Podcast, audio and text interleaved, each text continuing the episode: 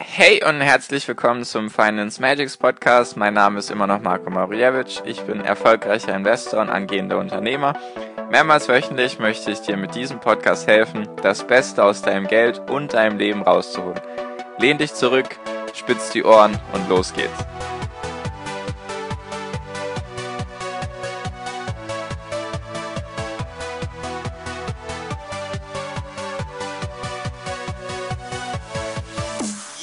Hi und herzlich willkommen zum Finance Magics Podcast. Wir sind heute schon bei Folge 90 und jetzt kurz am Anfang möchte ich dir sagen oder muss ich dir leider sagen, dass ich im Zeitraum vom, von Anfang April bis Mitte, Ende Mai wahrscheinlich nur eine Podcast-Folge pro Woche hochladen werde. Das hatte ich in der allerersten Folge dieses Jahr angekündigt. Das war, glaube ich, Folge 66. Und zwar bin ich nämlich auf Reisen, also Rucksackreise, Backpackreise, sechseinhalb Wochen. Mit meiner Freundin bin ich unterwegs in, in Asien und deswegen habe ich es leider nicht geschafft, jetzt knapp 16 Podcast-Folgen vorher aufzunehmen. Hat leider jetzt nicht funktioniert. Deswegen hatte ich angekündigt, wird leider so sein, dass es dann nur eine Podcast-Folge die Woche gibt. Tut mir leid, ich habe gedacht, ich krieg's vielleicht hin, dass ich so viele vorher aufnehme. Hat jetzt leider nicht funktioniert. Es wird jetzt dann leider nur eine Podcast-Folge die Woche geben für den Zeitraum und dann danach wieder ganz normal zwei Podcast-Folgen die Woche. Nur jetzt halt musst du dich leider mit einer Folge die Woche begnügen. Tut mir sehr leid. Und ich weiß noch nicht, ob ich es dienstags hochladen werde, so wie ich es bisher mache, also dienstags und freitags, ob ich dann jetzt den Dienstag nehme oder vielleicht einen anderen Tag, vielleicht den Mittwoch. Falls du da irgendwie einen bestimmten Termin hast oder einen bestimmten Tag hast, wo es dir lieber ist, kannst du mir gerne schreiben. Du weißt ja wo. Auf Instagram findest du mich unter Finance Magics und in meiner brandneuen Facebook-Gruppe findest du mich auch, Finance Magics Academy, so wie der Podcast auch heißt, und dann A-C-A-D-E-M-Y. Findest auch alle Links immer in den Show Notes. Genau, so viel wollte ich jetzt nur am Anfang loswerden. Mir tut es auf jeden Fall sehr leid. Ich hatte gedacht, dass ich das hinkriege vorher. Hat jetzt leider nicht funktioniert. Kann man jetzt leider nichts machen, machen wir das Beste draus.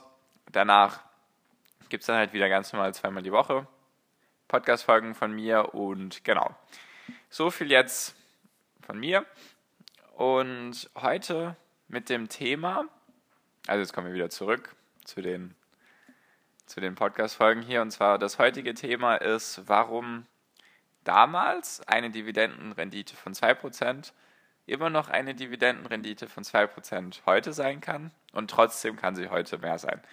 Das klingt jetzt wieder ein bisschen verzwickt, nur was genau meine ich damit? Das heißt einfach, hättest du jetzt damals, nehmen wir an, du hättest jetzt Aktien gekauft und vielleicht ein bisschen auf die Dividenden geachtet, vielleicht auch nicht, vielleicht hat das Unternehmen einfach dir gefallen und zahlt ebenfalls auch noch Dividenden, dann hat man ja dann nichts dagegen. Also Du weißt ja, ich bin ja eher auf Wachstumsaktien aus, nur natürlich, wenn jetzt ein Unternehmen wächst und trotzdem ein bisschen Dividende auszahlt, habe ich da natürlich gar nichts dagegen. Also ich sage jetzt nicht, oh nein, es darf keine Dividende auszahlen, nur ich schaue halt eher darauf, dass es wachstumsstark ist. Genau. Also, Beispiel, womit ich es dir erklären möchte, ist, hättest du jetzt damals ein Unternehmen gekauft und davon 10 Aktien, a 50 Euro, also hättest du einen gesamten Kaufwert von 500 Euro und das Unternehmen würde 2% Dividende zahlen. Sagen wir jetzt mal, es hat vor fünf Jahren, du hättest es dir vor fünf Jahren gekauft. Und damals hat das Unternehmen 2% Dividendenrendite bezahlt. Also hättest du pro Jahr 10 Euro Dividende bekommen, falls das Unternehmen eben jedes Quartal bezahlt, also alle drei Monate, hättest du eben eine Quartalsdividende von 2,50 Euro bekommen. Und jetzt ist das Unternehmen im Kurs gestiegen. Also du hast es ja vor fünf Jahren gekauft und jetzt hat es eben, du hast immer noch zehn Aktien, es ist jetzt auch kein Aktiensplit passiert oder sonst irgendetwas, sondern du hast immer noch zehn Aktien, nur die sind jetzt 100 Euro wert. Also der Kurs hat sich verdoppelt. In fünf Jahren. Kann man, kann durchaus passieren. Wie gesagt, kann mal schneller gehen, mal langsamer gehen womit du dir das ganz einfach ausrechnen kannst, falls du jetzt sagst, okay, ich rechne mit 7% Rendite pro Jahr, wie lange brauchen dann meine Aktien oder meine ETFs oder was auch immer, meine ganzen anderen Investments, wie lange brauchen die dann, damit sie sich verdoppeln. Da gibt es die 72er-Regel, ich hatte die vielleicht ein, zwei Mal kurz am Rande erwähnt, möchte ich dir ganz kurz erklären.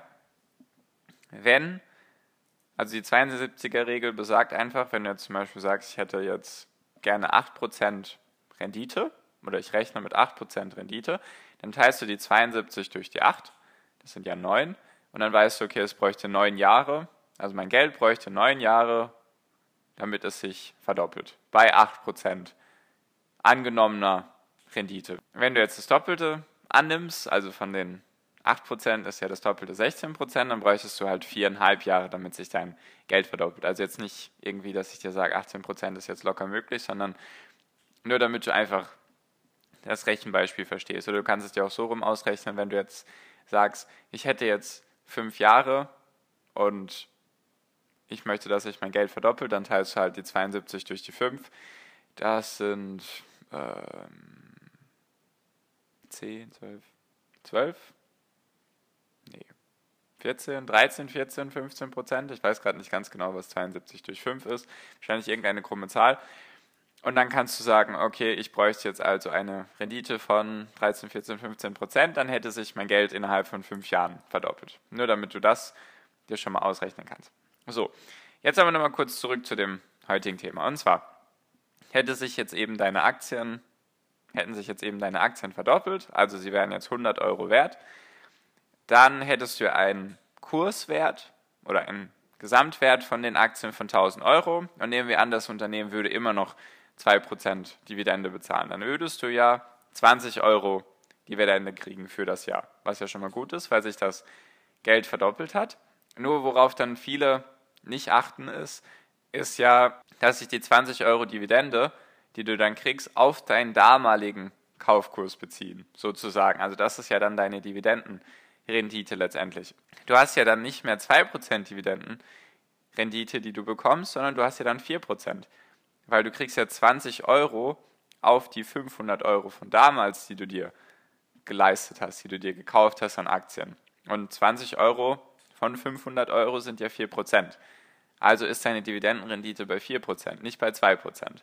Warum, warum ich dir das erkläre, ist, viele, die jetzt irgendwie die Dividendenstrategie fahren wollen oder sich dafür interessieren und sich überlegen, okay, ich schaue jetzt darauf, dass die Unternehmen, die ich mir hole, die haben jetzt eine ganz hohe Rendite, also zum Beispiel 5% Dividendenrendite. Nur was da manchmal vielleicht sogar besser ist, ist auf Unternehmen zu schauen, die vielleicht im Wachstum sind und die eine hohe Wachstumsrate bei ihren Dividendenausschüttungen haben. Also was meine ich damit? Vielleicht ist irgendein Wachstumsunternehmen jetzt bei 0,5% Dividendenrendite. Nur sie steigern ihre Rendite, also die, das, was sie dir an Dividenden auszahlen, steigern sie jetzt jedes Jahr um gleich am Anfang 50 Prozent. Dann kriegst du halt im ersten Jahr 0,5 Prozent von dem Kurs und dann kriegst du nächstes Jahr 0,75 Prozent und dann vom, im nächsten Jahr sind es schon mehr als 1 Prozent. Und so steigert sich dann deine Dividendenrendite relativ schnell und stark. Und wenn du jetzt vielleicht ein anderes Unternehmen hast, was eben schon älter ist und eingesessen und was eben nicht mehr so dynamisch wächst, dann zahlt das vielleicht 3% Dividendenrendite, nur es steigert vielleicht die Dividendenrendite nur um 10% das nächste Jahr, also hast du dann nicht 3%, sondern 3,3% und dann hast du nächstes Jahr 3,6% und so hast du vielleicht die Möglichkeit beim Wachstumsunternehmen zu schauen, okay, das zahlt jetzt vielleicht am Anfang wenig Dividenden, nur es wächst und die Dividendenausschüttung steigt auch sehr stark. Dann schaue ich mir lieber dieses Unternehmen an. Wie gesagt, keine Anlageempfehlung oder sonst irgendwas, sondern einfach nur ein bisschen eine andere Perspektive, wie man die Dividendenstrategie vielleicht auch fahren kann oder wie man sich da, wie man da einfach richtig den Überblick behält.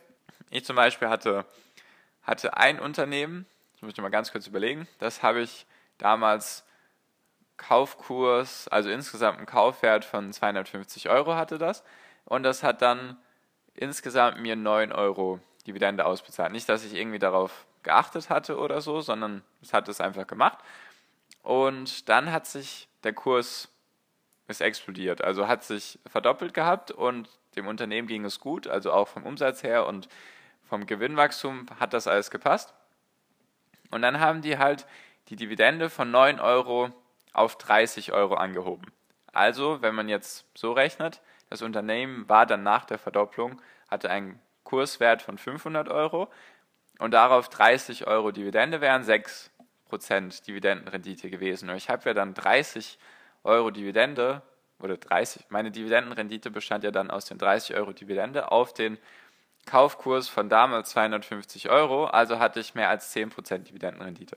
Nicht, dass das jetzt irgendwie normal ist oder so, nur ich hatte halt dieses Beispiel und habe mich dann natürlich sehr darüber gefreut, weil dem Unternehmen ging es gut und konnte sich das auch leisten. Und dann, dann hat man halt, wenn man langfristig investiert, freut man sich halt über solche Dinge. Zum Beispiel habe ich auch eine andere Aktie, die hat am Anfang, lass mich mal kurz ausrechnen, hat am Anfang vielleicht so, hat am Anfang vielleicht so 2% Dividendenrendite gezahlt. Vor Steuern noch. Also vielleicht auch 1,5 bis 2% Dividendenrendite. Und die, das Unternehmen halte ich jetzt schon mehrere Jahre und die haben schön ihre Dividende gesteigert und haben auch, sind auch sonst dynamisch gewachsen. Nicht ganz so stark wie das andere Unternehmen, aber schon ein wenig auf jeden Fall.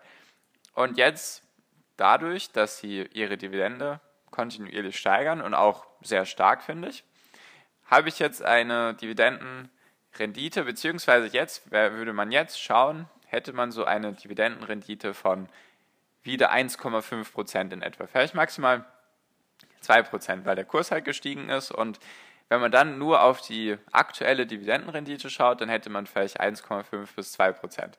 Nur auf meinen damaligen Kurs, den ich sozusagen bezahlt habe und was ich da jetzt bekomme, sind es halt eher 3, 4 Prozent Dividendenrendite. Vielleicht auch ein bisschen mehr.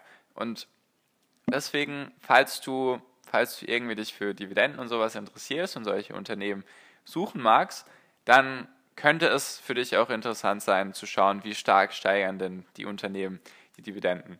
Also natürlich ist dann auch wichtig, ist das Wachstum vom Unternehmen und von, die, von den Dividenden wirklich basierend auf dem Unternehmen, weil es wächst, weil es Umsatzwachstum hat und weil es Gewinnwachstum hat, oder steckt da irgendein anderes nicht so gutes Ding dahinter. Darauf solltest du dann ein bisschen achten. Nur es kann halt eben sein, dass du manchmal vielleicht mit so einer Strategie, dass du eben auf wachstumsstarke Aktien schaust, die halt auch wachstumsstarke Dividenden, Renditen bezahlen, vielleicht ein bisschen besser fährst als eben mit Unternehmen, die halt schon länger am Markt sind und dann ja eben nicht so stark mehr ihre Dividenden steigern.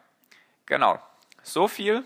So viel wollte ich mit dieser Folge dir einfach mit auf den Weg geben. Also die 72er-Regel habe ich dir jetzt erklärt und was eben sein kann, dass die Dividendenrendite vielleicht auf den ersten Schein sich nicht so sehr verändert hat, aber auf den zweiten Schein, oder sagt man das so, auf den zweiten Blick, hat sich sich eben doch sehr stark verändert, weil eben der Kurs auch mitgegangen ist und wenn dann, wenn ein Unternehmen vom Kurs her sehr steigt und die Dividendenrendite bleibt konstant, dann ist das eigentlich schon ein gutes Zeichen. Also gutes Zeichen, um sich eben mit dem Unternehmen weiter zu beschäftigen. Niemals irgendwie ein Kaufsignal von mir oder sonst irgendetwas oder eine Verkaufsempf äh, eine Beratung, Aktienanlageempfehlung oder so, sondern einfach meine persönliche Meinung in der Hoffnung, dass es dir was bringt. Genau.